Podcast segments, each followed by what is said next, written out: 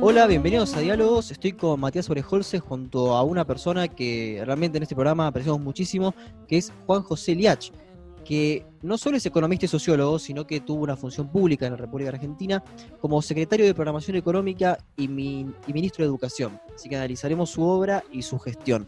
¿Cómo estás, Juan José? Hola, ¿qué tal? Buenas tardes y muchas gracias por la invitación, realmente. Muchas gracias. Bueno, muchas gracias a ustedes, Juan, por aceptar. Bueno, dado que eh, tu obra, Juan, es tan densa en el buen sentido y, tiene, y, es tan reconocida por pares eh, académicos a nivel mundial, me gustaría comenzar hablando de algo que hoy en día está en boga y que requiere muchísima eh, precisión conceptual, que es la naturaleza institucional e internacional de las hiperestabilizaciones. Me gustaría que puedas esbozar, digamos, eh, mínimas causas, por lo menos, de, de, las hiperinflaciones y cuál es el consenso científico que hay entre las causas y también para salir de ellas. ¿no? Se puede hacer inclusive un paralelismo entre Argentina en los 80 y Alemania en los 20, por ejemplo. Pero bueno, eh, me gustaría ahondar en esos tópicos. Gran tema. Eh, cuando en el año 85 pareció que venía la hiperinflación, que finalmente no vino por el plan austral, eh, en un grupo que estamos en el Instituto de Itela, todavía no era universidad, era Instituto de Itela, con Pablo Garchunov y algunos otros colegas, nos zambullimos en este tema. Y yo escribí dos trabajos, uno que se llamaba Naturaleza institucional e internacional de las hiperestabilizaciones y después otro donde comparaba los procesos inflacionarios. Hay que decir, ante todo, que la Argentina fue casi el primer país en tener hiperinflación en épocas de paz, porque todas las hiperinflaciones que ha habido en la historia y que nosotros analizamos fueron en las posguerras, ¿no? O sea, el Estado se desfondaba porque tenía que emitir mucho dinero y la gente empezaba a desconfiar mucho de la moneda y venía la hiperinflación. Y en general fueron periodos cortos. O sea, la buena noticia de las hiperinflaciones es que se terminan rápido. Pero lo común es que existan en posguerras, con una gran destrucción del aparato productivo también, eh, bueno, un gran gasto público por las guerras, etcétera, ¿no? Bolivia tuvo eh, un poquito antes que la Argentina una hiper muy corta y no tan abultada. Eh, no llegó a la cosa de Alemania, que en Alemania la gente trasladaba en carretilla los marcos, porque vos ibas a comprar un kilo de pan y eran no sé cuántos millones de marcos y no, no daban a tiempo las prensas para imprimir billetes de alta denominación, ¿no? O sea que fue un tema muy complicado. Bolivia la tuvo chiquita, creo que fue en el año 85, 86, y la Argentina la tuvo un poco más y duró de hecho, casi dos años, ¿no? En Bolivia con el retorno no, habría ninguna, de paz extensoro, eh, ¿no? ¿Cómo? En Bolivia con el retorno de paz extensoro, ¿no? ¿Fue? Exactamente, fue con paz extensoro, ni más ni menos. ¿No habría ninguna influencia de la guerra de Malvinas en la inflación, en la hiperinflación del 80? No, no, no, porque fue en el año 89, ya la guerra de Malvinas se había terminado pero sí, la Argentina, a partir del Rodrigazo del año 1975, empieza lo que nosotros llamamos mega inflación, que era más de 100% anual. Eh, en realidad el promedio de la Argentina desde el año 75, sacando casi un año del plan austral hasta el 89, que está ya la hiper, fue un promedio de 300% anual de inflación. Claro, pero Juan, hay unos puntos en tu, en tu paper, estoy tratando de, recordarlos, que eran eh, tres eh, casi como determinantes de una hiperinflación. Eh, crisis de deuda, emisión monetaria y crisis institucional, ¿no? Ese es el consenso establecido, si no me equivoco. Sí, en general, y agregaría un cuarto, que fue fijación del tipo de cambio. O sea, de la CIPER se salió fijando el tipo de cambio, para lo cual se necesitaba un respaldo, y ese respaldo en general, en casi todos los casos, vino de préstamos externos. O sea, la señal del apoyo externo coadyuvó mucho a que se pudiera salir de la hiper, ¿no? Sí.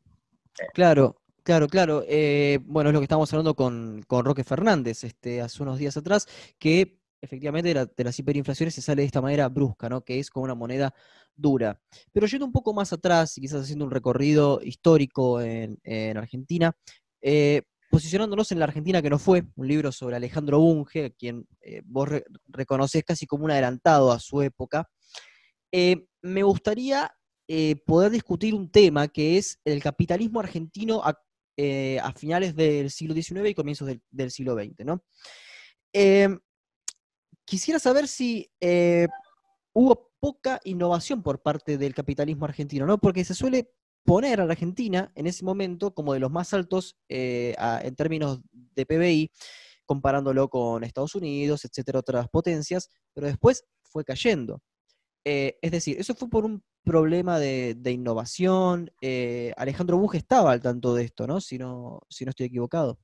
Sí, Argentina eh, en la crisis del 30, digamos, llega la crisis de 1930, consecuencia de la primera explosión es el crack de la bolsa de New York, o sea, de Wall Street, el año 29, en octubre del 29.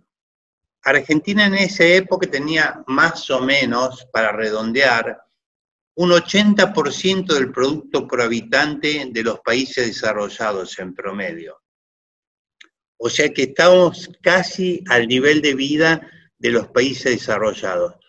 Contra lo que se cree, la industrialización argentina empezó en la década del 20, sobre todo en la presidencia de Alvear, que subió los aranceles, hay muchos trabajos de, Eduardo Jorge, de Javier Villanueva, que esto lo señalaron. Y Bunge quizá fue el primero, el primer abogado, no, después de Pellegrini. Pellegrini fue en 1890, pero el proteccionismo de Pellegrini, por ejemplo, se refería, y por eso es eh, la Unión Industrial lo tiene como el santo patrono, digamos así, a Carlos Pellegrini, que realmente fue un estadista. Pero lo que él abogaba en esa época era, por ejemplo, la protección al trigo. O sea, Argentina empezó con cueros, pasó a carnes y la agricultura vino después. Y entonces lo de Pellegrini no es que no quisiera industrializar, pero era más básico, era desarrollar la agricultura, que ahí es, cuando viene la gran inmigración italiana y es la que hace la agricultura. Pero Bunge tenía una idea eh, que está subrayada en el libro de Ditela y Zimmelman, por ejemplo, que ellos hablan de la gran demora. La gran demora habría sido, según estos autores, a partir de la Primera Guerra Mundial y Bunge de alguna manera simpatizaba con esa idea, o sea que hubo un retraso en la industrialización argentina. Sí, ¿se puede decir que Alejandro Bunge fue un antecedente o de alguna forma influyó a la escuela estructuralista? Sí, más bien es después Previch, ¿no? Más que Bunge. Bunge abogaba por una industrialización pero no con un cierre total de la economía. Él pensaba en algo que la Argentina no ha logrado todavía en suficiente escala, eran las agroindustrias. O sea, el corazón de la tesis de Bunge era que en las provincias del norte, bueno, el azúcar de Tucumán, los vinos en Mendoza, cosas algunas han quedado mejor que otras, pero estaba muy centrado en la agroindustria. El estructuralismo, con el pensamiento más de la CEPAL que de Previs, porque Previs tampoco era un hombre de economía cerrada, eh, el estructuralismo incluye también la industrialización con una protección fuerte. Y ahí aparece en este trabajo mío sobre el Plan Pinedo, que está publicado en Desarrollo Económico, la gran discusión que hubo en la Argentina en la posguerra, en la segunda posguerra, hablamos de los años 43, 44, 45, sobre, porque habían surgido muchas industrias de todo tipo por eh, la escasez de importaciones, no se podía importar casi nada porque estaba la guerra submarina y aparte no había suficiente dinero, eh, divisas, ¿no? Y ahí es curioso porque el propio Perón, desde el Consejo Nacional de Posguerra, que lo fundó él, eh, o fue una iniciativa importante de él, abogaba, muchos decían, hay industrias naturales e industrias artificiales. Bueno, era una simplificación, pero la idea era que si eran más competitivas o no eran suficientemente competitivas. Entonces se discutió mucho si después de la guerra había que mantener a estas industrias también, y Perón ahí cambió de idea, porque al principio él decía que era muy caro y muy costoso mantener eh, a todas las industrias. Después, cuando viene su gran acercamiento con el movimiento obrero, con los sindicatos, eh, con la participación, por ejemplo, de gente como Cipriano Reyes y otros líderes sindicales, ahí él se vuelca a un esquema de mucha protección.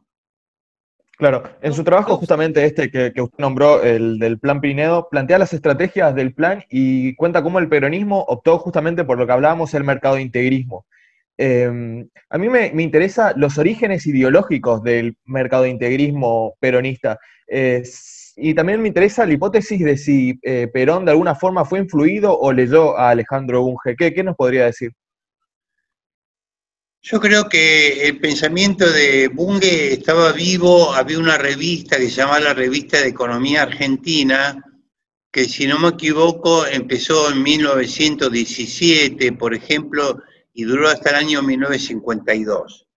Yo tuve bastante contacto con gente que participó en esa revista, o sea que el pensamiento de Bunge era cosa casi cotidiana y la revista Economía Argentina apoyó el programa de industrialización, que no estaba mal, pero el tema fue que eh, había tipo de cambio múltiple y el tipo de cambio exportador se retrasó mucho, o sea, lo que se le pagaba al exportador por exportar.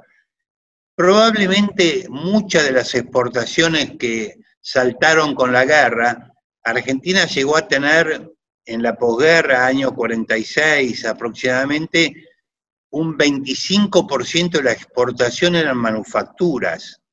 O sea que era una rareza para un país, digamos así, de la periferia, como se llamó después, ¿no? Probablemente por lo menos la mitad de esas industrias en cualquier esquema concebible no se iban a poder mantener porque se habían desarrollado en base a demanda de que países, de países que era, estaban en conflicto, en guerra, y por lo tanto las muchas industrias se dedicaban al esfuerzo de guerra y no a esas otras cosas como textiles, por ejemplo, típicamente, y muchos alimentos que Argentina empezó a producir. Pero un sesgo antiexportador, digamos así, en la política que toma el peronismo. O sea, el tipo de cambio importador y exportador, o sea, los tipos de cambio para el comercio exterior era bastante alto.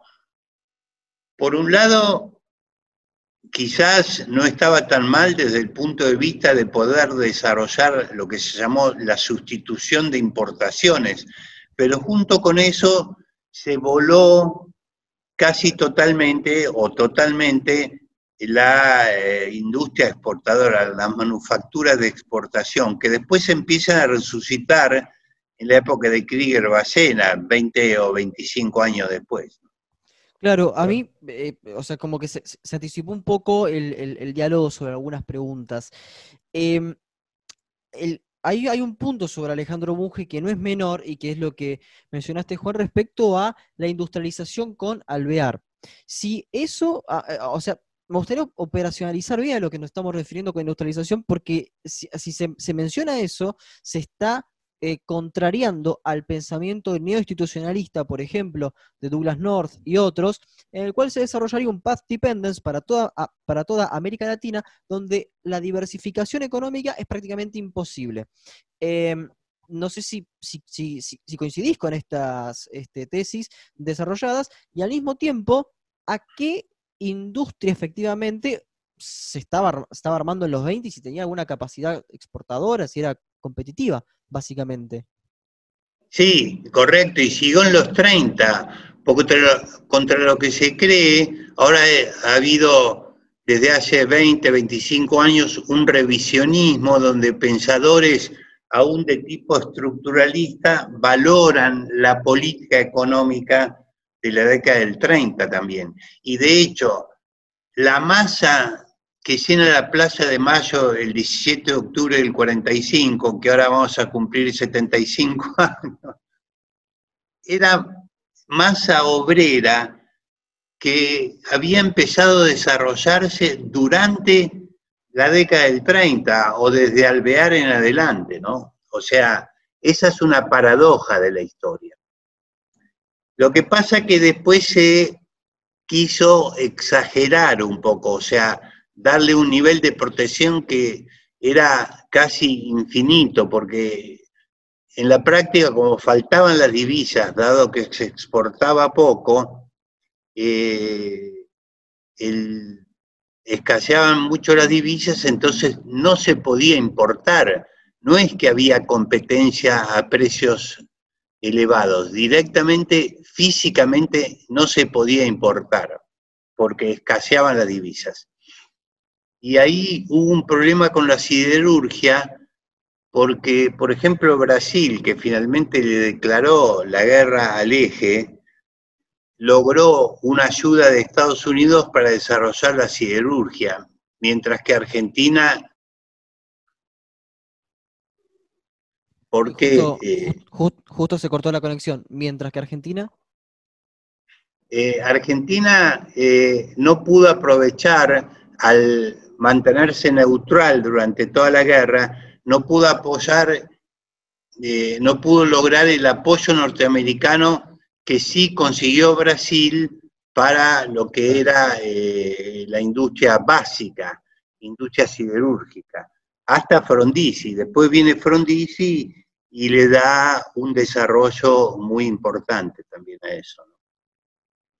Claro. Fíjate em, inclusive hasta qué punto llegó, porque esto es una curiosidad que no muchos conocen, pero es relevante. Cuando se empieza a discutir la organización de las Naciones Unidas, que es que dura hasta el día de hoy, Stalin y Roosevelt no querían que la Argentina se incorporara por haber sido en la práctica un semi-aliado del eje. Y Churchill fue el que defendió a la Argentina, dijo, sí, la Argentina tiene que entrar, porque si no hubiera sido por las exportaciones de carne, nosotros no habríamos podido ganar la guerra, porque comían y se alimentaban en base, en base a la comida de Argentina y si Argentina hubiera declarado la guerra, los buques que transportaban esa carga hubieran sido buques enemigos y por lo tanto hubieran sido hundidos en el medio del océano. Y así fue como Argentina fue aceptada en las Naciones Unidas a partir de 1945, ¿no? Claro, ahí tenemos las gestiones de Bramuglia, creo que eran. Pero, em, bueno, efectivamente, esto coincide con lo que con lo sostenido en este programa por Andrés Malamud, que eh, no se crece sin inversión extranjera directa, básicamente. Pero en otro, eh, porque medio como que en lo que estábamos hablando un poco que se adelantó esto. En su trabajo, eh, Capitalismo Industrial, Desarrollo Asociado y Distribución del Ingreso entre los dos gobiernos peronistas 1950. Con Pablo Gerchunov, sí. Con Pablo, con Pablo Gerchunov, un trabajo que recomiendo y de nuevo bastante reconocido eh, por pares. Em, se sostiene que más allá de ciertos tumbos con la industria liviana, básicamente se generó una, una industria con capacidad exportadora, ¿no? ¿En qué momento vos decís industria con capacidad exportadora? En los 60 en los 60, ¿no? que fueron las consecuencias de la política del, peronismo derivaron en las bases para una industria con capacidad exportadora en los 60. Más Frondizi, más Frondizi, porque no hay que olvidarse de Frondizi, que hace una política muy industrialista, con algunas exageraciones. Por ejemplo, se pusieron 20 fábricas de autos, que el mercado argentino, la industria automotriz es una, una industria que necesita mucho la economía de escala y en la Argentina no había escala más que para dos o tres fábricas de automóviles. Pero empezó con la petroquímica, la siderurgia, las industrias básicas. Lo que obsesionaba a Frigerio y a Fondisi fueron las industrias básicas. Y como vos decís, Facundo, en la década del 60, ya con un giro que implicaba tratar de eliminar el sesgo anti-exportador en la época de la Revolución Argentina, por ejemplo, con Krieger Bacena, ahí se empieza eh, a, cobrar algún protagonismo la exportación de manufacturas, exactamente, como vos dijiste. Bueno, eh, precisamente eh, hay un... Y nosotros lo que llamamos la atención, perdóname la interrupción, en ese trabajo con Pablo Gerchunov, nosotros lo que decíamos, porque siempre en Argentina hay una onda más bien negativa, entonces todo el mundo decía, es un desastre, todo ha sido un desastre, entonces nosotros en ese trabajo rescatamos y decían, vean que la estructura productiva argentina se ha ido diversificando con más industria y con más exportación de industria. Claro, el, problema acá es que, bueno, ahora eh, saltando y discutiendo con otros autores, ¿no? Eh, bueno, Juan José, vos fuiste, por supuesto, parte eh, del gobierno de, Carlos Menem en la convertibilidad y has, hecho una tarea loable respecto a la educación argentina. Antes de eso, hay, una, hay un argumento de, de, Frenkel que es el siguiente, que dice la convertibilidad destruyó a la industria argentina. Ahora, ¿fue la convertibilidad o más bien esta industria rica en los 60, ya para la globalización en los 90, ya no era competitiva?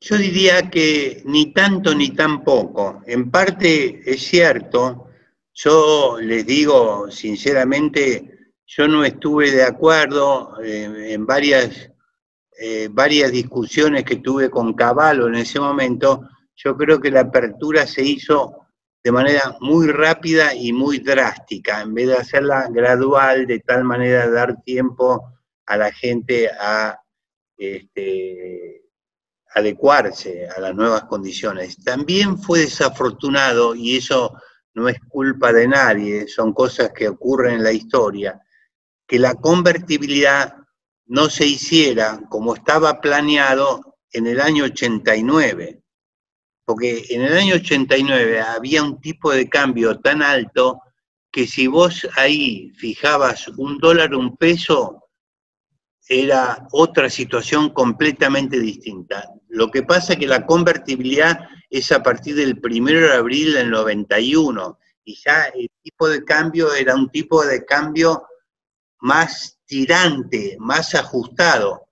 Calculá, yo les cuento una anécdota, hablo con Arriazu, que tradicionalmente ha sido un colega bastante con un enfoque muy monetario y de estabilidad y etcétera, y él me dijo por teléfono, porque ya hablaba con bastantes colegas, me dijo, el tipo de cambio está un poco justo. A mí me corrió frío por las venas, ¿viste? Porque me quedé helado, porque yo tenía la misma aprehensión. Yo creo que incluso yo le dije a Caballo, hay que fijar 1.30, no 1 a 1. Pero él le gustaba, estaba encantado con la simetría del 1 a 1 y yo creo que habría que haber hecho una devaluación previa de un 30%, o sea, entrar con 1.30 a 1. En ese caso, hubiera habido más tiempo para eh, que la industria pudiera acomodarse. De cualquier manera, hubo muchas industrias, ponele, por decir algo, siderurgia y las cosas que fabricaba Arcor, y muchas otras también, se pudieron arreglar porque tenían más recursos para invertir, modernizarse, etcétera. Pero toda una industria donde había muchas pymes, como la industria de confecciones, juguetes, muebles y muchas cosas por el estilo que la pasaron realmente mal. O sea que ni tanto ni tampoco, como yo les dije antes, ¿no? ¿Y recuerda algún otro economista que en esa época haya hecho una sugerencia como la que usted acaba de hacer? ¿O era algo que estaba lejos de discutirse? No, yo dialogaba mucho porque había estado en Ditela, yo estuve en el Instituto de Ditela desde 1985 hasta 1991. Yo me fui de vacaciones y el día que volví de vacaciones, el 31 de enero de 1991, me llamó Caballo para ver si yo quería ser jefe de asesores de él. Y yo como tenía algunas ideas y aparte había estado también en la Mediterránea, acepté. Pero eh, en mis charlas con Pablo Berchunov y Alfredo Canavese, siempre teníamos muy presente este tema y de que hubiera sido mejor hacer una devaluación del orden de un 30% al entrar a la convertibilidad no hubiera sido tan tensa la situación. Antes, antes de tocar el tema educación, me, me quedé pensando eh, respecto a este 30% de incremento sobre, sobre el 1 a 1. Eh, con una devaluación previa, dado que la inflación efectivamente había bajado en el 90, de los niveles abismales del 89 hasta los del, hasta los del 90, una devaluación no hubiese hecho que las expectativas inflacionarias de los, de los agentes este, los hubiesen hecho eh, continuar una, corrida y que, y que efectivamente cuando llegue un 1.30 este, digamos, este, las cuestiones de empleo, pobreza sean mucho más complejas, o sea, considerando las, las expectativas de los agentes. Yo creo que había expectativas tales como para que, eh, por supuesto que los precios hubieran aumentado un, un, poco más de lo que aumentaron con el 1 a 1, pero vos habrías tenido seguramente una devaluación real, o sea, neta de la inflación adicional del orden del 20%. Fíjate que desde el año, desde diciembre del 94, esto pocos lo estudian o lo, o lo conocen, desde diciembre del 94 al diciembre del 2001, son siete años, ¿saben cuánto fue la inflación en la Argentina? Menos 15% o menos 16%, o sea, había deflación, no había inflación. Entonces, vos estabas, mientras tanto la inflación en Estados Unidos, no, perdón, la Argentina fue menos 2 y en Estados Unidos fue 19. O sea, que tenías una devaluación en términos reales muy significativa. Y eso se podría haber aprovechado mejor. Bueno, también estuvo el tema del déficit, la reaparición del déficit fiscal que te obligó a endeudarte y también la eh, reforma previsional que a régimen le hacía perder al Estado 5 mil millones de pesos dólares eh, por año. y ahí fue donde hubo que endeudarse, o sea, volvimos a las andadas de alguna manera. Sí, por eso no puedo evitar, no puedo evitar ir a esto, si a ver, si teníamos déficit, déficit comercial, déficit fiscal, tres crisis, eh, tequila asiática rusa con efecto de contagio en Brasil, que, que tenía contagio en América Latina, recesión desde el 98, eh, falta de reservas en, el Banco Central, sin reforma previsional, deuda pública, aumento de la, deuda extranjera. Eh, casi como que se entiende la especificación asimétrica, si o había otra salida de la convertibilidad. Con default. fíjate que, fíjate que el golpe de gracia yo creo que es la devaluación de Brasil en 1999. Cuando Brasil devalúa, el Mercosur que estaba en marcha era explosivo el aumento del intercambio entre los países del Mercosur. O sea, y después viene una mejora del precio de los granos en el 95-96, o sea, había cambiado la cosa, pero la devaluación de Brasil del 99 es un golpe de gracia muy grande y yo creo que ese momento debió aprovecharse, porque no había un clima de crisis como fue el 2001, que ya se avisoraba el 2000, pero que se agravó en el 2001. Eh, Argentina debió usar la devaluación de Brasil para acompañar y salir de la convertibilidad uno a uno, por lo menos no de la convertibilidad necesariamente, sino eh, pero sí del precio del dólar en términos de peso, ¿viste? Argentina debió aprovechar esa oportunidad. Y se puede haber evitado una especificación en, ese sentido también. Exactamente, exactamente. Pero bueno, eh, eh, tengo una, una, última pregunta para cerrar tema de economía y meternos un poco en el tema de educación. Em, usted, si no me equivoco, sintió en cierto momento de su vida, no sé si sigue sintiendo, me gustaría que, conteste eso, cierta simpatía por el social cristianismo. Me interesaría si esto, saber si esto lo llevó a interesarse por otra persona interesada en el social cristianismo que fue Alejandro Bunge, del cual estuvimos hablando, y me interesaría saber a día de hoy qué escuelas o qué corriente de la economía más lo influyó y con cuál se siente más identificado y también eh, me gustaría que en, este tema nombre algunos autores que para usted son claves en su pensamiento económico. Eh, bueno, son muchas preguntas en una y voy a hacerla corta. Sí, evidentemente yo tengo origen cristiano y soy cristiano y he estudiado mucho la doctrina social de la Iglesia. Yo, mi primera militancia política fue en la democracia cristiana te digo en la década del 60, principio de la década del 60, ¿no? O sea, ese era mi origen. Bueno, después, como casi toda mi generación, fui más bien, más bien keynesiano, o sea, eh, estamos todos en el keynesianismo, o sea, en el rol del Estado como equilibrador de las crisis, me pareció bien el plan austral también, y bueno, a la convertibilidad llegué en función de este amago que hubo en el 85 y ponerme a estudiar eso. O sea, el gran redactor de la ley de convertibilidad es Horacio Liendo. Y el que también se enamoró de ese esquema y le puso toda la garra política que tenía fue Caballo, claramente. Eh, yo tenía las discrepancias que he dicho, el tipo de cambio inicial y no entrar en el déficit fiscal, hicimos propuestas concretas ya en el año 94, porque se venía la reforma provisional para tratar de reducir el déficit fiscal, por lo menos reducirlo.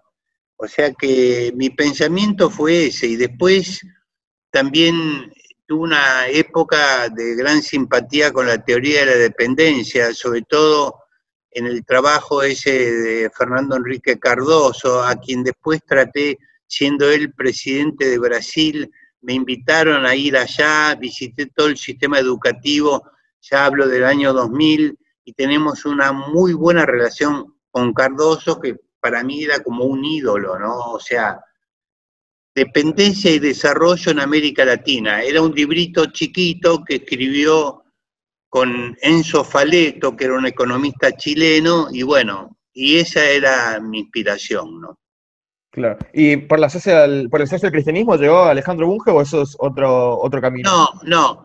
Alejandro Bunge llegué porque me interesaba todo el tema del origen de la industrialización argentina, que en esa época de la mitad, fines de los 60, principios de los 70, hubo mucha gente que contribuyó, como dije, Eduardo Jorge, Javier Villanueva, antes eh, Ditela y Zimmelman, Ferrer, eh, a quien consideramos excesivamente proteccionista, pero había toda una movida de gente que escribía en eso y nos empeñamos mucho en eso. Pero a nosotros, a mí por lo pronto, me marcó mucho la experiencia de la hiperinflación. Ahora, eh, yendo al tema de la, de la educación, Juan José, en tu, en tu gestión, se hicieron cosas, eh, ley de un presupuesto educativo, se crearon fondos para, la, educación en, el país. Me gustaría un poco de reflexiones tuyas sobre esto, pero especialmente sobre otra cuestión que quizás no sea causal eh, sobre esto, porque a ver, estas leyes son del 90, 91, 92. Es ahí cuando se empiezan a debatir y se implementan. Pero fuiste ministro de Economía en el 2000. Eh, eh educación de, educación en el 2000. Y curiosamente, es la primera vez y la única que Argentina le va bien en las pruebas PISA. Del 2006 en adelante, Argentina se mantiene en promedio igual y en los últimos años peor en las pruebas PISA. ¿Encontrás alguna causa este, que, que, permite explicar este rendimiento en el 2000 que está considerado extraordinario, de hecho, eh, viendo después cómo, cómo evolucionó Argentina en su desempeño? Bueno, dos de las primeras cosas que yo hice cuando Fernando de la Rúa me ofreció el Ministerio de Educación, ya antes de jurar como ministro, inicié el trámite para inscribir a la Argentina en las pruebas internacionales, porque yo creía que estábamos a no sabíamos, algunos decían que la educación argentina era maravillosa, otros que no, y bueno, midámoslo, ya durante la época de Susana de Cibe, eh, como ministra de Educación de Menem, se había empezado las pruebas nacionales de evaluación, operativos nacionales de la evaluación de la calidad, que yo creo que eran importantes. Ahora, eso era una herramienta de medición que por supuesto nos dio eh, ingredientes fundamentales el otro programa que yo inicié, apenas nos hicimos cargo, era el programa de escuelas prioritarias. Nosotros teníamos la idea en el libro que escribimos con Silvia Montoya y Flavia Roldán, que se llama Educación para Todos, ahí vimos que el sistema educativo argentino era muy segmentado. Abuelas, había escuelas ricas para los pobres y eh, ricas para los ricos y escuelas pobres para los pobres. En promedio, por supuesto que había y hay muchas escuelas en la Argentina que atienden a la población necesitada y son muy buenas, o sea, no es una generalización, pero la, la educación que reciben los jóvenes es, y los chicos de la Argentina más necesitados es muy insatisfactoria tenemos el hecho positivo de que ha aumentado la escolarización, pero la calidad de los aprendizajes más bien se ha deteriorado. Y ahí fue donde yo hice un plan federal de educación, que después se tomaron ideas para la ley de financiamiento educativo, incluso Filmus, que era el ministro, tomó el contacto conmigo y yo le asesoré acerca de cómo hacer ese financiamiento educativo. Eh, en mi época no había mucha plata y hacer eh, política educativa sin plata es una tragedia, porque vos no podés, y es un sector muy demandante. ¿Por qué no había plata? Porque la alianza se había comprometido mucho con la carpa blanca y por lo tanto eh, hubo que actualizar los salarios docentes de entrada, me explico entonces. Cuando se iba a pedirle a Machinea eh, che, dame plata que preciso para esto y otro, él me mostraba todo lo que se había invertido por el tema del levantamiento de la carpa blanca. O sea que para políticas educativas quedó poco dinero. Pero yo creo que algunos caminos quedaron y ojalá que continúen ahora porque hay algunas dudas sobre si van a seguir o no con las evaluaciones censales. Porque la gracia de la evaluación no es tanto para hacer el ranking del cual muchos son enamorados, sino para devolverle a las escuelas los resultados, y por eso tienen que ser censales y no muestrales. A cada escuela hay que devolverle el resultado para que pueda identificar sus debilidades y sus fortalezas, me explico, y hacer la mejora escolar.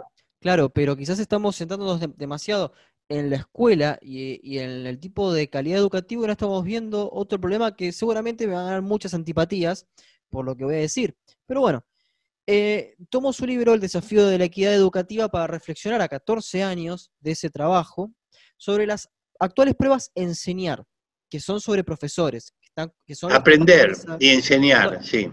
Sí, sí, eh, eh, aprender para los alumnos, enseñar para, los profesores. Correcto, perdón, sí. Los resultados realmente tienen de, tanto aprender como enseñar son decadentes, pero me voy a, me voy a, posicionar en las, en, las enseñar. Un 40%, por, un 40 se encuentra debajo del promedio, un 20% alcanza la media y el 40% restante eh, está encima de la misma, es decir, de las evaluaciones que se tomaron. Y en suma, eh, y acá, te referís a aprender o a enseñar? A las pruebas enseñar. Y en suma, no tengo ahora el, dato fresco, pero era 50% o más no leen más allá de las materias que se les dan en el profesorado. Quiere decir que no están preparados, no, que, no hay un, interés en sí por la formación académica. ¿Qué reflexiones te, te merecen todo esto, Juan José?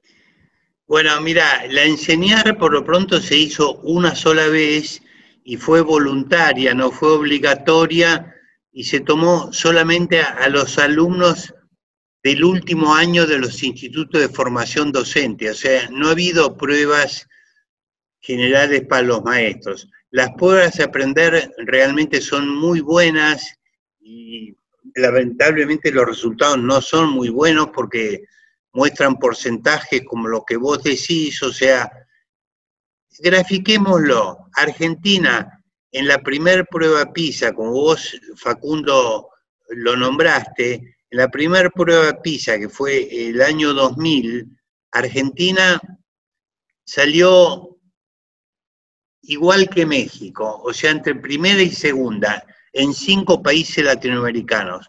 Ahora, según las materias, matemática, lengua o ciencias, Argentina está entre cuarta y séptima en las pruebas PISA y en otras pruebas muy importantes que se toman, que son las pruebas ERCE, que son para escuela primaria, porque las PISA se toman eh, principalmente en tercer año de la secundaria. O sea que Argentina, en el contexto latinoamericano, donde era claramente líder, desde la revolución de Sarmiento en adelante, era claramente líder, eh, a tal punto, era líder cultural también.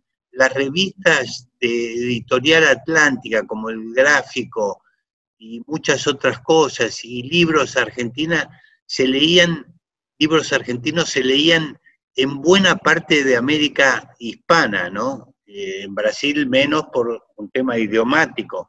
O sea que Argentina era claramente, sin duda ninguna, el líder en la región. Y ahora estamos entre cuartos y octavos, según las pruebas, ¿no? Según las pruebas y los años. Y eso es muy preocupante. Yo creo que la Argentina, lo principal que tendría que hacer es una muy importante revolución educativa, o sea, de colocar a la educación como eh, el buque insignia de la Argentina y sobre todo también la educación para el trabajo, porque si bien la ley de educación nacional dice que la escuela secundaria debe formar ciudadanos para el trabajo y para seguir estudios superiores, este segundo punto del trabajo es muy flojo. O sea, la Argentina tiene que invertir mucho más y mucho mejor en educación y esa va a ser la clave de salida de la Argentina. Pero en otro paper suyo, en el cual se habla sobre la doble escolaridad y la eficiencia que tiene esto para obtener, em, eh, que, tiene este método para obtener empleos, se termina registrando que no necesariamente es eficiente para obtener empleos, sino que solo aumenta la tasa de graduación. Es decir, tiene que haber una reforma estructural en el país. Con la educación sola eh, no, no podría hacerse.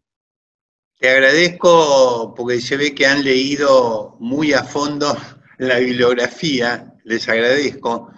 Eh, en ese estudio, bueno, ese es un estudio que hicimos que es un estudio experimental porque fuimos a buscar a 400 chicos que habían sido la primera camada que tuvo doble jornada en la ciudad de Buenos Aires a partir del año 1970 de, un, de un año a otro la mitad o un 40% de las escuelas se hicieron. Pero, ¿qué era esa doble jornada? Esa doble jornada eran apoyo escolar, ¿entendés? Y algunas manualidades.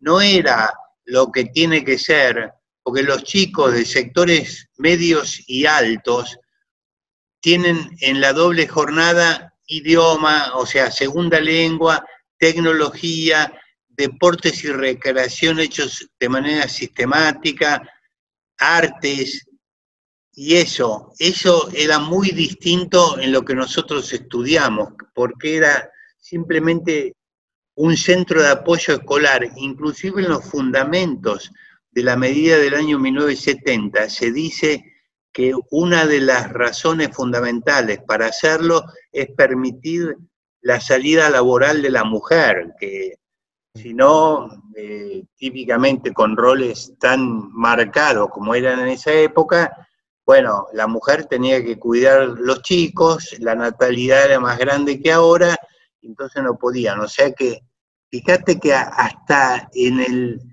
fundamento de la medida no es un fundamento de formar mejor a los chicos, sino una, una manera de ayudar a la salida laboral de las mujeres, ¿no? Claro. Sí, Juan, eh, estuvimos hablando que estamos totalmente de acuerdo, Argentina fue potencia en educación y progresivamente fue decayendo, hoy es una bastante vergonzosa la situación en la que se encuentra. Me interesa saber que si bien eh, la decadencia fue gradual, si usted encuentra algún punto histórico en el que esta decadencia se fue pronunciada, por ejemplo, no sé, se podría decir eh, durante el kirchnerismo o durante, no sé, ¿qué, presidencia, durante qué momento la decadencia fue más pronunciada para usted y quién es eh, o qué gestión sería la que tendría una, culpa más, más clara? Mira, eh, mi madre era profesora de matemáticas que era eh, maestra en una escuela de Avellaneda, o sea que muchas mujeres, más mujeres que varones, de clase media, tenían la carrera docente. Y las remuneraciones de esas personas eran remuneraciones en términos relativos a otras mejores que las de ahora. O sea que la decadencia de la educación argentina yo la vinculo mucho a el deterioro del salario docente en relación a otros salarios. O sea, dejó de ser una carrera atractiva para las personas de clase media y pasó a ser una carrera atractiva para las personas de clases eh, menos ilustradas inicialmente que están buscando una manera de progresar o de o sea, hubo un gran deterioro de la carrera docente y yo creo que eso ha tenido un impacto muy negativo, está muy vinculado a la inflación. Claro.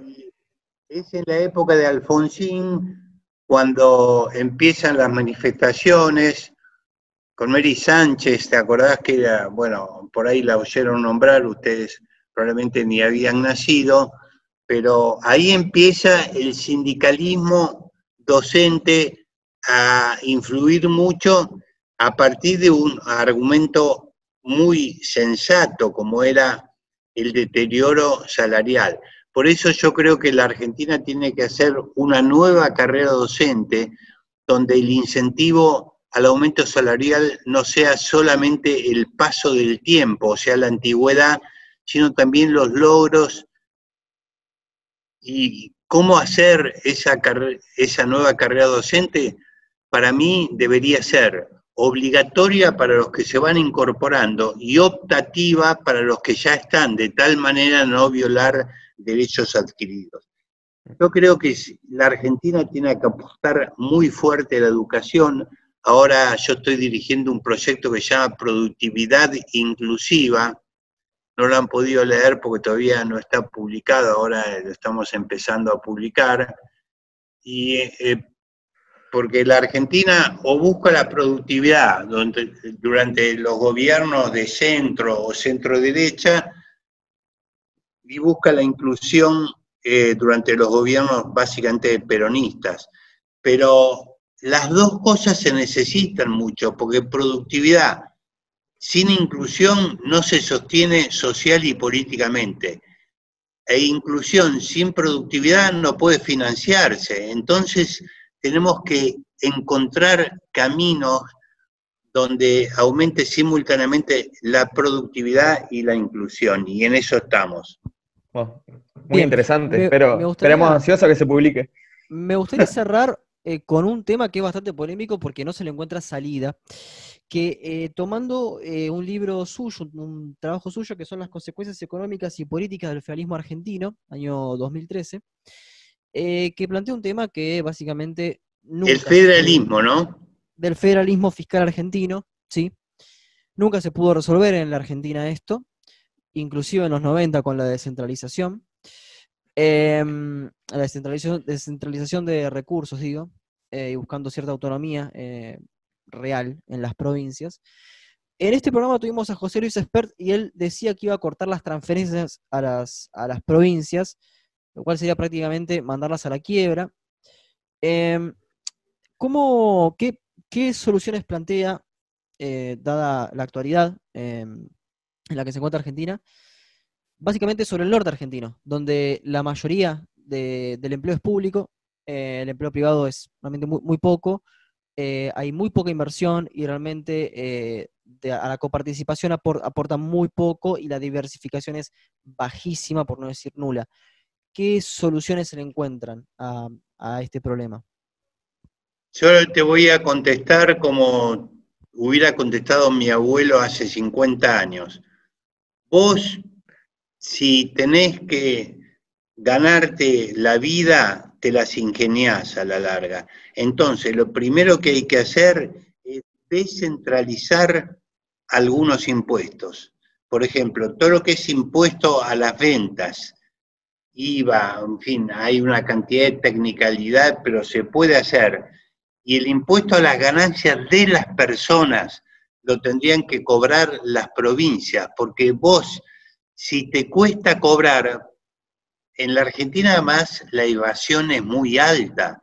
El impuesto a las ganancias de las personas, la evasión tranquilamente de un 50%, o sea, vos recaudás la mitad de lo que debería recaudarse. La evasión en promedio en la Argentina no es menor de 40% o 45%, en Chile tiene 20%. Y yo creo que la primera condición es descentralizar hacia las provincias la responsabilidad recaudar los impuestos al consumo y los impuestos a las ganancias de las personas o los ingresos de las personas. Entonces, la masa coparticipable se achicaría Vos hoy tenés una realidad donde la provincia de Santa Fe, la provincia de Córdoba y la provincia de Mendoza, lo que generan es igual a lo que reciben o más o menos igual de la coparticipación federal, o sea que es un dinero que se mueve con toda una burocracia, va al Banco Nación y el Banco Nación día por día hace el goteo de la coparticipación.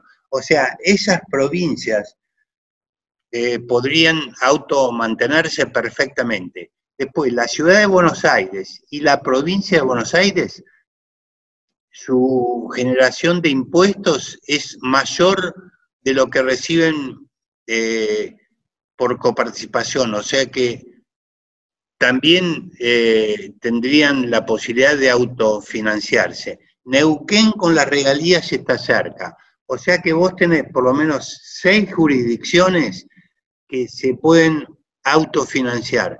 Te quedarían 18, pero se, se achicaría muchísimo la masa coparticipable que es, eh, y además sería muy educativo políticamente, porque eh, eh, yo creo que es muy distinto la visión fiscal que vos tenés si tenés que generarte tus propios recursos o si vivís de la coparticipación federal. Y eso yo creo que ordenaría mucho las cosas y ordenaría también el gasto, porque se sería más cuidadoso en el gasto.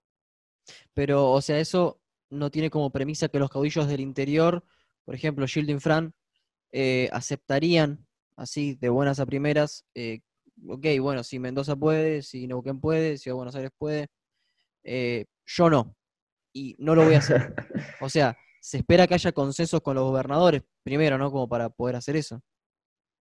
Bueno, algún precio va a costar, pero hay eh, muchos gobernadores que no son infran, sino gobernadores más transparentes y solventes, que encontrarían una oportunidad porque el potencial que vos tenés para recaudar por la alta evasión es enorme, o sea, que sería una jugada ganadora para los que se toman las cosas en serio, que yo creo que son la mayoría. Por supuesto que ahora todo el mundo está acostumbrado a la coparticipación y eso, pero si vos cambiás la cultura y haces una alianza que está integrada por todas estas provincias que yo dije, que son seis, pero tienen una cantidad muy importante de legisladores, eh, sería viable. Por lo menos hay que intentarlo, ¿viste?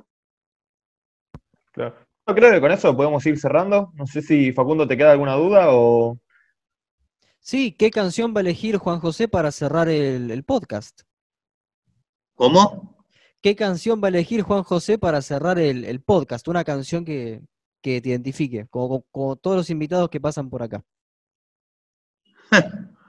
Vos sabés que me había olvidado de esa materia eh, pero yo recordando mi juventud elegiría o un tango tipo la comparsita o Only You, ¿viste? En cualquiera de los dos. Que era con el que bailábamos la parte más romántica, que era la parte más interesante de las fiestas de nuestra adolescencia. Y después yo me hice muy amigo del tango también, ¿viste? Y escuché mucho, me gustaba mucho Fiorentino, la, dupla Troilo-Fiorentino, también Goyeneche, por supuesto, Marino, tantos otros, Pugliese como orquesta, muchas cosas. Y desde ya el innombrable Carlos Gardel, ¿no? Vamos con las dos entonces, la comparsita y Only You. Dale. Muchísimas gracias, Juan. La verdad que le agradezco por, todo el tiempo y fue una charla muy interesante. Pudimos tocar todos los temas que nos interesaban. Y bueno, recomendamos a los oyentes a buscar y leer los trabajos de Yach. El trabajo sobre Pinedo, sobre todo, es muy interesante. Y bueno, le agradezco una vez más, eh, Juan, y espero que tenga una linda tarde. Yo les agradezco mucho a todos porque nunca me han hecho un reportaje tan informado como el que me han hecho ustedes. Me he quedado sorprendido. Les agradezco mucho y espero que tengan éxito con estos diálogos, porque hace falta que la gente converse, ¿no? Hace falta. Así que los felicito de corazón y les agradezco mucho. Gracias, Juan. Muchísimas gracias, Juan. Valoramos ¿eh? mucho ese comentario. Chao. Gracias. Estén muy bien.